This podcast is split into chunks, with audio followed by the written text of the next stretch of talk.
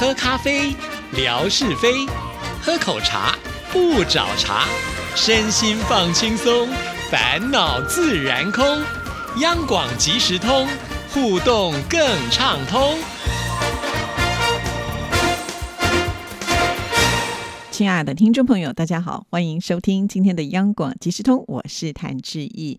节目播出的这一天呢，我应该已经到了台东啊。不过呢，呃，节目必须要事先做好嘛。那我在录这集节目之前，就已经呃在微博上说啊，我要出去啊，那是不是能够？希望听众朋友配合啊，能够多多写信给志毅，这样子呢，志毅就可以早一点的来呃预录我的节目哈。当我这则贴文贴出去之后呢，第一个在上面留言要写信给志毅的是霞总啊。那可是呢，也有一些听众朋友他没有直接在上面留言，可是他已经做出行动了。第一名居然就是。冯乐祥，哈，很感动。其实乐祥就是对我节目不断的默默的付出啊。那他这封信其实写的非常的长，主要呢，他就是帮志毅搜寻了一下台东的旅游啊，呃，有很多的台东的景点。那他想要问志毅呢，要去哪些景点哈？其实，呃，我上次有在节目当中跟听众朋友说过了嘛，我有认识呢，呃，比较对台东熟的朋友啊。这次呢，他带我去哪里，呃，我就会去哪里。基本上我只有一个要求，就是我希望能够去琵琶湖嘛啊，因为我们刚好在举办台湾十大湖景的票选活动。那如果人都到了台东，当然呢去拍一下这个琵琶湖，可以让我们的听众朋友看一看哦。因为我也不是经常可以去台东的人哈，所以这是我唯一要求的一个景点。那在六月三十号的下午呢，如果时间上来得及的话，我们会去鹿野高台看。热气球哈，那不过呢，我们是没有办法登上热热气球了，因为我其实是在六月三十号的下午要准备回台北啊，那所以可能只能掐其中的一点点的时间。不过至少能够看到热气球升空，我也觉得是非常好啊。虽然我不知道最后是不是能够看到，因为毕竟呢时间还没有到嘛哈。但是我基本上呢，我知道会去这两个行程。那谢谢乐享提供这么多，我当然在这几天呢可以好好的参考一下哈，因为其实只有我们自己。去玩嘛，所以行程是随时也是可以改的了。哈，只要要不要太偏远的地方，呃，我们行程来得及，都希望能够到处去看一看啊。毕竟台东这么的大，那我的时间也不过只有三天两夜啊，扣除了搭车时间，大概能玩的时间也不多哈，所以尽量喽，好。非常的感谢乐祥，那还有呢，就是男主啊，也非常的用心。男主呢就很着急，希望能够帮我多找一些节目的素材。他就跟我说啊，他有些朋友呢在网上有很好的文章啊，是不是也可以分享到志毅这里来？其实央广即时通本来就是一个分享的园地嘛，就好像呢，志毅在微博上不是会贴很多的照片，有的时候也不是我们听众朋友亲自拍的，比方说他的朋友、家人啊，但是我们经过了对方的。同意之后呢，把他的照片转载到这边来，让更多的人能够分享。我觉得也是美事一桩啊。那至于这个文章的部分呢，我想还是要经过别人的同意，我们才能够念出来嘛。哈，那男主说他也碰到了困难，也有人呢就是不太愿意哈。我想文章跟照片就比较不太一样啊。照片毕竟拍了以后呢，就是一道风景嘛。那文章其实就代表这个人呢，他想要说的一些话啊。那他愿不愿意在媒体当中让大家来播出，确实会是一个困扰。如果他对我们央广即时通的节目不是那么的了解，确实是会有困难的啊。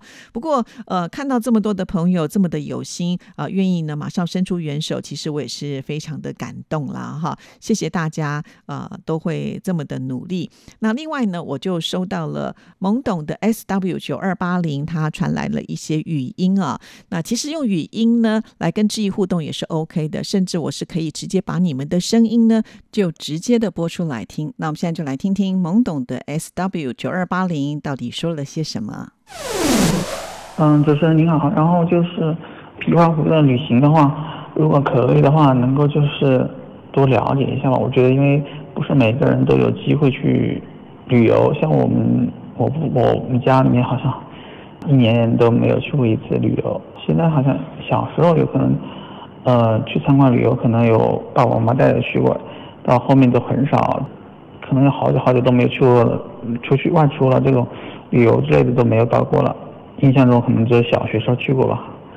比如说去了这个琵琶湖的话，可不可以顺带也介绍一下沿路的风景啊？或者说沿路的发展的情况，然后也可以呃介绍一下，就是这个琵琶湖的生态保护是怎么做的，然后这个当地的那个产业发展是怎么安排的，跟这个琵琶湖没有相关的产业，就是发展的产业跟这琵琶湖没有相关，又是怎么做的呢？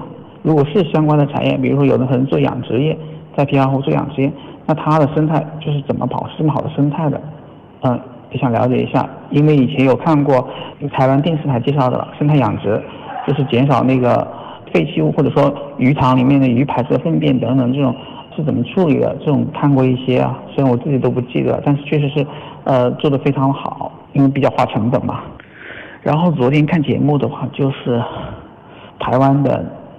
从我昨天来的情况是台湾台台湾电力公司吧，台湾电力公司停电，然后，呃，这个议题就是各个阶层对停电的情况做出了一些呃想法，然后看了一下，呃，会比较的严重。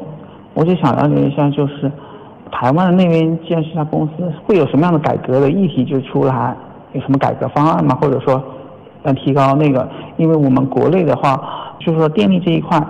建立了一个叫国家电网公司，它是专门做电网维护。那么真正的电力是怎么来的呢？是由发电公司，有专门的发电公司，各个那个电力公司、发电公司、发电厂去进行那个发电。那么台湾的话，改革看一下他们的议题，我想知道台湾那边会是做什么样的改革应对，也是参考大陆的模式的话，把电网独立分开，然后让这些发电公司、民营企业大力发展。还是什么样的？希望多了解一下。非常的谢谢懵懂的 S W 九二八零所提出的这些问题啊。第一个提到了就是去啊琵琶湖的这件事情啊，其实呃劳逸要结合啦。那旅游的话。就是看你有没有特别的去安排啊。其实有的时候你不要把旅游想的好像很难，或者一定要去很远的地方。其实可能在你家近郊有一个不错的风景，那大家呢调试好心情，呃，准备一些餐点，或者是呢，你可以上网查一下附近有什么样的美食，然后。就可以全家大小呢，呃，到了这个假日或者是你们全家都非常适合的一天呢，去走走，我觉得也蛮不错的啦，哈。这个不用把它想得太困难，好，就像呢，记忆，呃，自从疫情之后也没有出过国啊，也是护照都过期啦。那现在呢，我也没有急的一时要马上出国去玩，哈，所以呃，就是先从近的地方开始。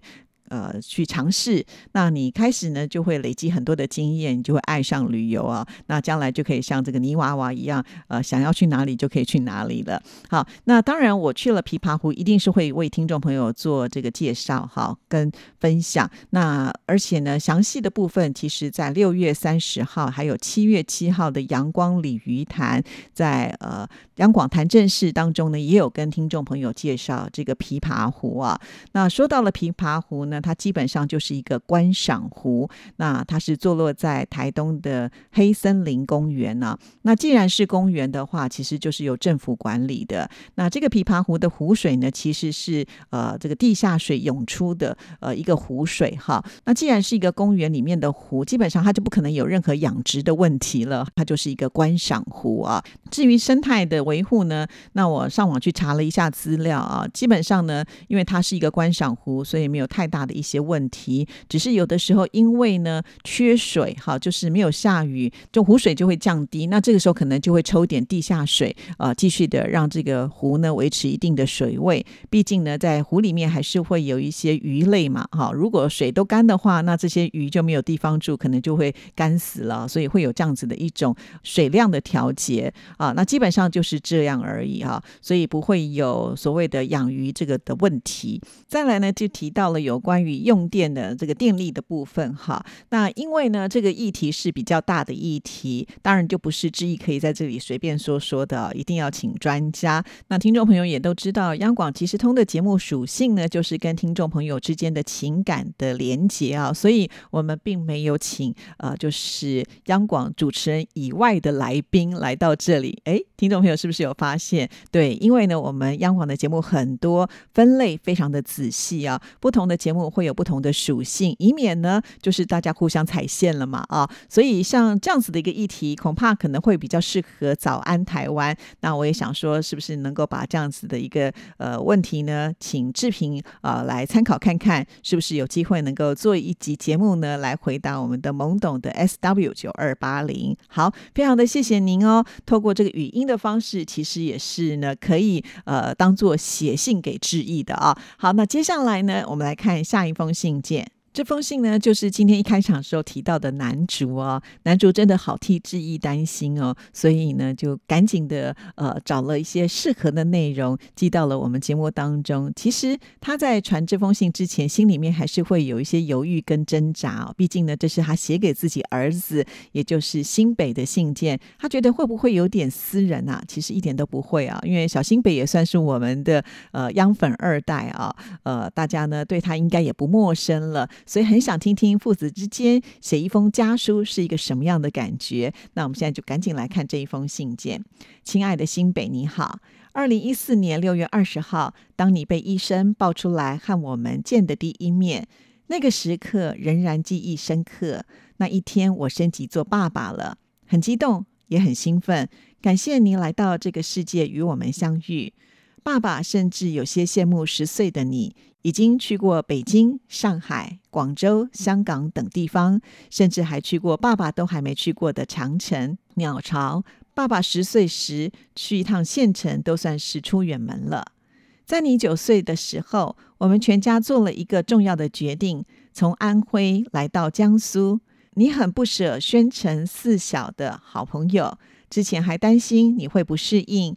但转学过来不到一年，你很快融入到了新的集体，认识了很多新的同学，也结交了好朋友，而这些都让我们感到很自豪。希望你有了新朋友之后，也别忘了在宣城四小的老师和朋友。人生的道路上，爸爸妈妈可能不能一直陪着你。希望你能认识两个好朋友，他们永远不会抛弃你。一个是大自然，当你不开心的时候，可以走进大自然去散散心，把烦恼的事情抛到一边。另一个是书本，要多阅读，多看书，知识能够改变自己的命运。当你遇到不顺时，或者是遭遇到失败时，你要多看看书。也要多走进大自然。给你报过几个兴趣班，你喜欢上了打篮球，也希望你能坚持下去，不挑食，让身体长好，把篮球练好。祝你下一个十年更加精彩，做一个健康快乐的追风少年。哇！相信所有的听众朋友听到了这一段，是不是都非常的佩服南竹？觉得南竹是一个充满智慧的爸爸啊！要小心北。一定要交两个朋友，一个就是大自然，另外一个就是书啊。确实，这是受益无穷啊！我想今天听了这个节目之后呢，不只是小新北，我们每一个人都觉得非常的受用，也很羡慕小新北有这么棒的一个爸爸啊！在这个爸爸的引领之下呢，我们一定可以看到，呃，这个小新北会有很好的一个未来。那男主其实在这封信呢，他还写了一个后记啊，我在这边也念给大家听。